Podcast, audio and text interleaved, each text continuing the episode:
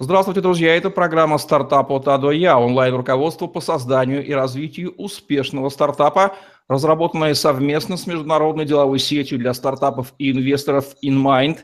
InMind объединяет профессионалов в области инноваций, помогает стартапам найти инвестора, ментора или эксперта, дает инструменты и ресурсы для роста и развития инновационных стартапов, помогает инвесторам с экспертизой проектов – и due diligence. Я Евгений Романенко, сайт Tetrasales.ru, и наш спикер сегодня Сергей Васильев, эксперт по венчурным инвестициям. Сергей, приветствую вас. Здравствуйте, Евгений, здравствуйте, зрители и слушатели. Рад вас всех видеть и слушать. Спасибо, что помогаете сегодня разобраться нам в очень важной и нужной теме. Это главные ошибки стартапа в работе с инвесторами. Наблюдая много представителей обоих сторон. Вы сейчас сумеете с нами, конечно же, поделиться своими соображениями на этот счет. Сергей, для начала, какие главные ошибки совершают стартапы, если смотреть на них глазами инвестора? Это такие топ-5 главных ошибок стартаперов перед инвесторами.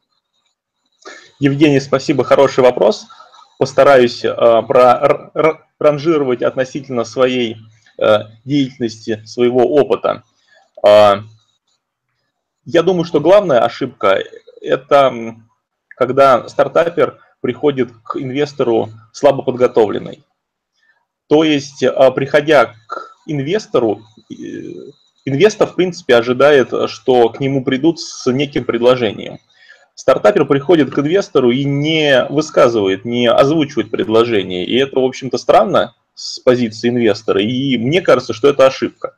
То есть приходит инноватор, рассказывает свою отличную идею, и на вопрос, ну, а что же ты хочешь, и на каких условиях ты хочешь сотрудничать, он говорит, я не думал, я не знаю, или вы предложите условия.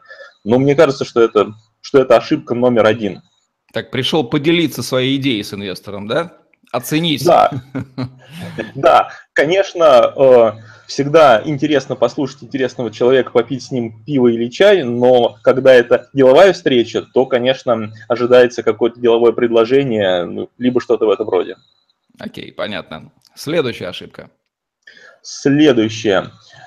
А, тоже, наверное, в сторону слабой подготовленности. Все-таки, когда предложение звучит, то на дополнительные вопросы из серии, какие у вас конкурентные преимущества, какие конкуренты, смотрели ли вы рынок, что вы можете по этому поводу сказать, когда собеседник плавает в этих, в этих вопросах, то складывается впечатление, что просто теряем время.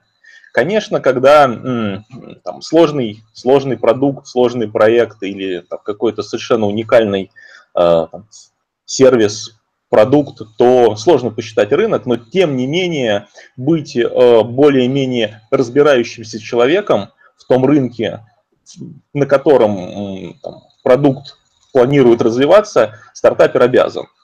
Э, конечно, если мы говорим про ранние стадии, про стартапы на ранней стадии, то точные цифры сложно предложить, посчитать, но так или иначе какие-то общие направления, тренды рынка хотя бы, форсайты какие-то рыночные, ну, стартапер обязан знать. Когда он этого не знает или когда инвестор об этом знает больше, чем стартапер, тоже складывается вопрос, ну, дружище, лучше подготовиться основательно, чем, чем просто терять время свое и инвестора. Ошибки, связанные с неумением, с искренним непониманием, выражусь так, стартапером интересов инвестора. Что это дядька в какие-то цифры лезет? Мы такой классный продукт родили, сейчас рынок говорит, а ему какие-то цифры нужны, возврат инвестиций. Что за ерунда? Да, согласен. Вот эм, и здесь как раз я сразу хочу к третьей ошибке, ошибке перейти, которая может быть не связана с подготовкой, а связанная с, ну, я бы как сказал, она связанная с подготовкой, но не связанная с продуктом или с эм, стартапом, а связанная она с инвестором.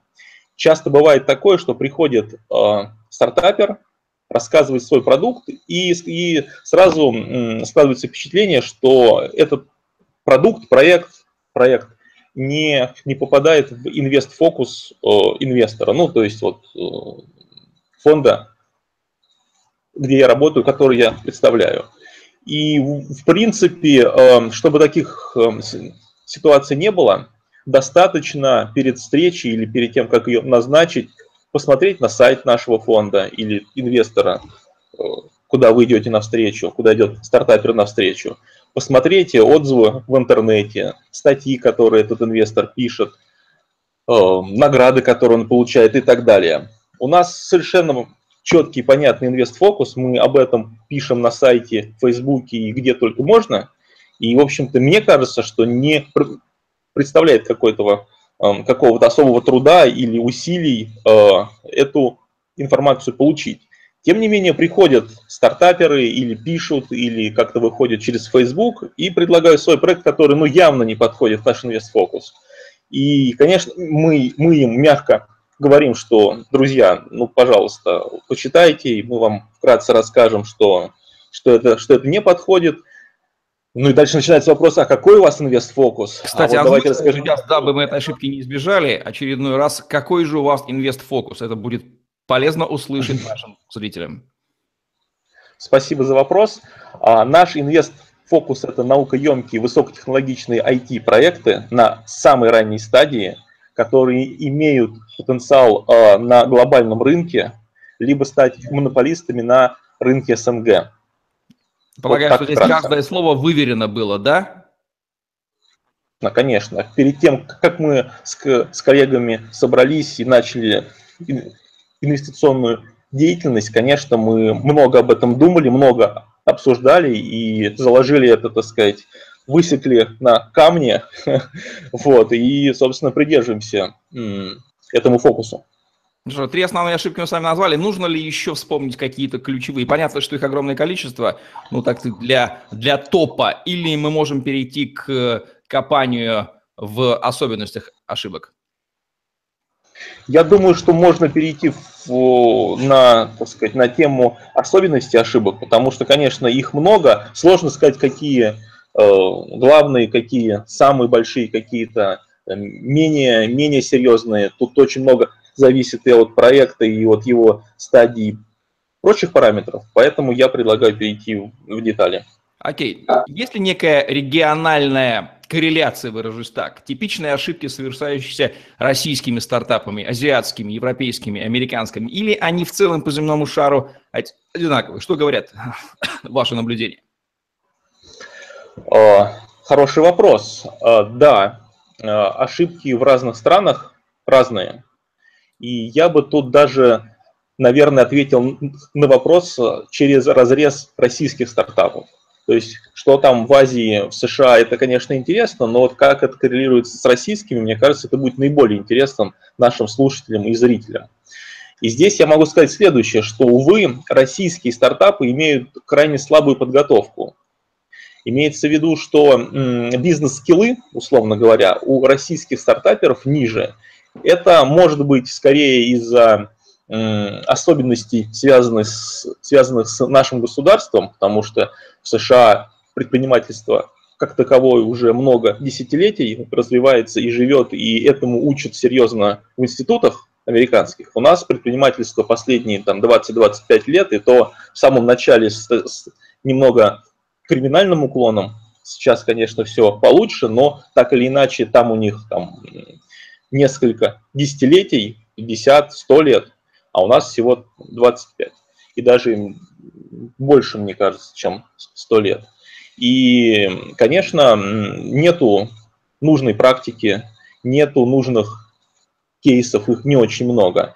А так как э, у каждого человека, у каждого народа, я бы так сказал, свой менталитет, то, конечно, э, учитывая это, можно сказать, что американцы, будучи уже несколько поколений воспитанные в условиях предпринимательства, и когда их этому учат, и это считается нормой жизни, конечно, более такие, я бы сказал, динамичные, что ли, вот в вопросах бизнеса. Российские же товарищи менее пока динамичные, и вот тут вот, собственно, очень большая задача подтянуть эти скиллы для того, чтобы быть наравне с другими представителями, где предпринимательство более развито и более долго живет. Ну что же, в главную, в корневую проблему вы указали точно. А с вот этой недостаточной бизнес-грамотностью связана ли повышенная фатальность, ну, в контексте быстрого разрушения а, появляющихся стартапов, где большая выживаемость или смертность детская, стартаперская, если можно так выразиться, в связи с этой вот неграмотностью? А, может быть, это странно, странно будет звучать, но в процентном соотношении везде одинаковое. В США просто стартапер, э, стартаперов и стартапов в разы больше, и процент выживаемости примерно такой же. Но в числах, конечно, там количество стартапов больше, потому что изначально их больше. В России либо в странах СНГ их меньше, и учитывая, что тот же самый процент выживаемости в конечном итоге по количеству их меньше. Дабы сейчас наши зрители не решили вдруг, что ага, значит, все-таки бизнес-грамотность не влияет на выживаемость, коль статистика, статистика одинаковая. Давайте предотвратим движение их мысли в этом направлении и дадим три, а лучше пять железных, железобетонных рекомендаций, что нужно стартаперам делать, куда обращать внимание, чтобы не совершать эти ошибки, набившие инвестору оскомин. Ведь он же по первым словам, даже по первым действиям уже понимает, какая ошибка сейчас будет совершена. И будет крайне удивлен, если стартапер окажется перед ним, а, подготовленный и не сделает, по крайней мере, самых распространенных косяков. Это уже здорово отстроит его от основной массы соискателей инвестиций. Да, совершенно с вами согласен. Действительно, когда приходит навстречу человек, обладающий нужными знаниями, компетенциями и подготовленный, это, конечно, подкупает, и всегда хочется подольше, побольше с ним поговорить. И, конечно, с первых слов инвестор, ну, я бы не сказал с первых слов, но с первых предложений инвестор сразу понимает, кто перед ним сидит, и уровень подготовки виден практически сразу. Поэтому здесь я с вами согласен. А, три, три а, момента, которые Правильно я услышал? Да, Правильно что понял? порекомендует венчурный инвестор, который собаку съел на отсмотре проектов, а, чтобы эти ошибки не совершались? Вот куда им нужно смотреть и какими знаниями наполнить пробелы в своих головах перед тем, как... Угу. Топ-3. Я бы посоветовал стартаперам следующее, что нужно чаще и больше слушать окружающих, а, не только родственников, но и вообще людей, которые, которые окружают стартап. Это клиенты, это потенциальные либо текущие партнеры, это коллектив, то есть команда стартапа и так далее и тому подобное. Слушать, но принимать решения самому. Иногда бывает так, что стартапер слушает, но, так сказать, даже не прислушивается. Он такой весь, э, значит, самый умный, и, значит, ему никто не указ, и все, в общем-то, ничего не понимают. Это неправильная позиция, потому что даже, может, можно сказать, человек, который не сильно погружен в ту отрасль, где работает стартап, и, в принципе, слабо понимает продукт, но как потенциальный клиент может дать очень хороший ценный фидбэк, который потом поможет в развитии стартапа. Но вот еще раз повторюсь, решение, конечно, нужно принимать основателю, руководителю стартапа и понимать, что всю ответственность несет он за это решение сам. Это первое. Так. Готов перейти дальше. Окей. А какие еще рекомендации, кроме этой важной? Э, я бы еще порекомендовал изучать лучшие практики, лучшие кейсы. Их, может быть, в российской реалии достаточно мало, и, в общем-то, может быть, не, не все, не, не так много кейсов в той, в той отрасли, где существует той, той или, или иной стартап, так или иначе знать, изучать и их понимать я рекомендую. Здесь, конечно, есть тоже нюанс. Нужно делать, э, так сказать, страновой или временной дисконт. То есть, когда мы с вами читаем замечательную книгу про то, как Билл Гейтс сделал свой Microsoft, то нужно понимать, что это была другая страна, другое время, другие реалии, другая экономика и другая мировая ситуация. Поэтому здесь скорее упираться не про то, как он вот взял и сделал, а те механизмы, которые написаны в книге между строк, помогающие понять, а как же так построить, например, эффективно команду, как вот нащупать рынок, как быстро на него выйти. Эти все вещи, они, в общем, практически с, так сказать, со временем не устаревают. То То есть быть таким вот, так сказать, чутким и понимающим человеком всегда нужно и модно, особенно когда ты стартапер. Окей. Okay. Продавцам обычно рекомендуют делать больше встреч с потенциальными клиентами, дабы нарабатывать практику. Чем чаще вы играете, тем чаще вы выигрываете, тем чаще вы выигрываете, тем лучше вы играете, известная фраза. А вот стартаперам порекомендуете ли вы совершать больше встреч с потенциальными инвесторами, чтобы набивать руку и понимать, по крайней мере, как они думают, на что смотрят, дабы в какой-то момент прозвучало это самое вожделенное бинго в их головах? Хороший вопрос, и здесь, в общем-то, на него нет однозначного ответа. Конечно, нужно встречаться, разговаривать, но есть нюанс. Обычно инвесторы люди занятые, и когда к ним первый раз приходит стартапер с непроработанной идеей, если он приходит спросить, это одно. А когда он приходит и предлагает свой непроработанный сырой проект, то второй раз обычно инвестор с этим стартапером не разговаривает потому что у него в голове откладывается, что да, знаем, он, значит, какой-то сырой, какой-то вот он, значит, не такой, ну, имеется в виду неподготовленный, и второй раз прийти к нему на встречу довольно сложно, потому что в э, приоритетах э, инвестор поставит нового стартапера, который желает с ним встретиться. Поэтому здесь скорее, да, встречаться нужно, да, общаться нужно, но не с позиции «посмотрите мой стартап и вот дайте мне фидбэк». Это очень много времени, это, это много силы и нет его, этого времени. Если же стартапер приходит и говорит, вот я не знаю, как мне общаться с инвесторами, или я вот не понимаю все равно ваши инвест-фокусы, я вот все почитал, я очень сильно подготовился, но я все равно что-то не понимаю. Тогда инвесторы, конечно, помогут, уделят 3, 5, 10 минут своего времени и через Facebook или через письмо, конечно, помогут. То есть, как правило, инвестор помогает, но очень не любит, когда впустую тратят его время. Если я правильно вас услышал, вы хотите сказать, что инвестор очень ценит, когда стартапер экономит его время, потому что время инвестора – это главный ресурс. Конечно, конечно. Когда э, с уважением относятся к времени, к инвестору, то инвестор в ответ, конечно, будет уважительно относиться к стартаперу и всегда ему поможет.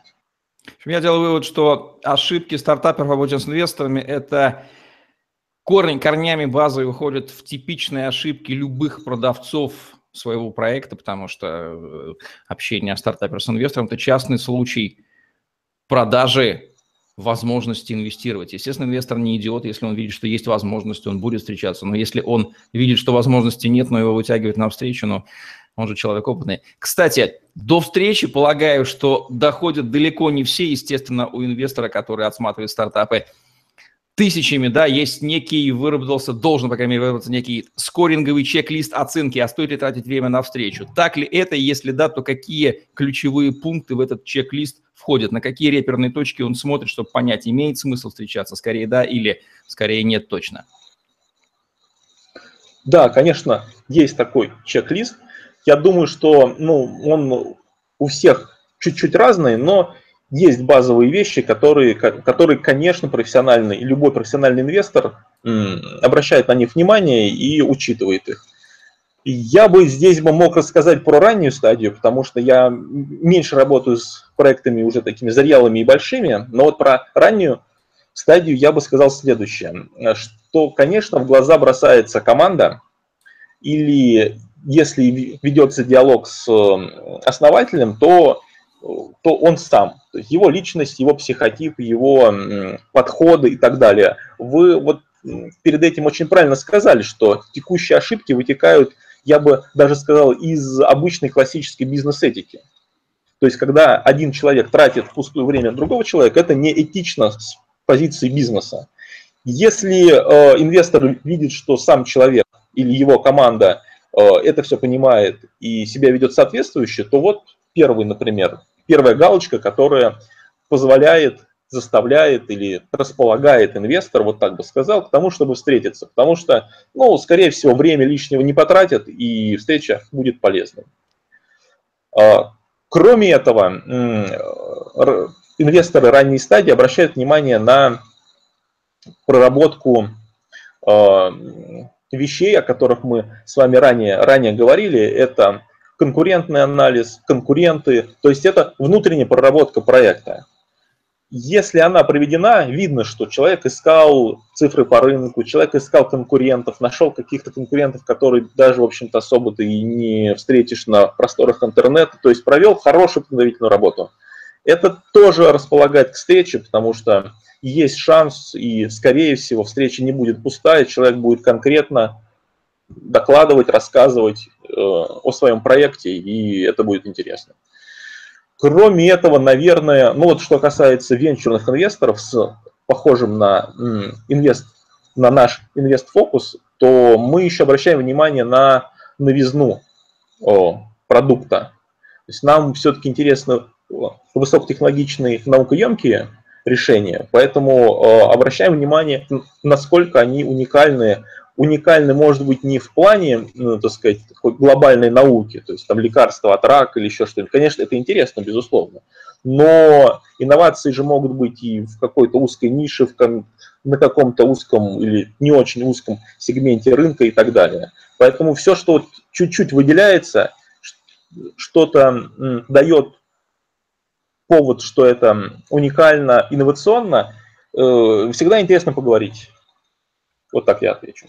Ну, слушай, вот такие вот рекомендации стартапам о том, как не совершать ключевых ошибок от Сергея Васильева, эксперта по венчурным инвестициям. Прислушайтесь к ним. Это была программа «Стартап от А Я», онлайн-руководство по созданию и развитию успешного стартапа, разработанное совместно с международной деловой сетью для стартапов и инвесторов InMind. Евгений Романенко и Сергей Васильев были с вами. Ставьте лайк, подписывайтесь на наш YouTube-канал, чтобы не пропустить новые интересные видео с вашими любимыми экспертами. Смотрите другие выпуски программы «Стартап от А до Я». Это ценнейший онлайн-контент. Беспрецедентно, ничего подобного на российском пространстве в Рунете вы пока не найдете. Удачи вам в строительстве ваших стартапов. Всем пока. Спасибо. Всего доброго.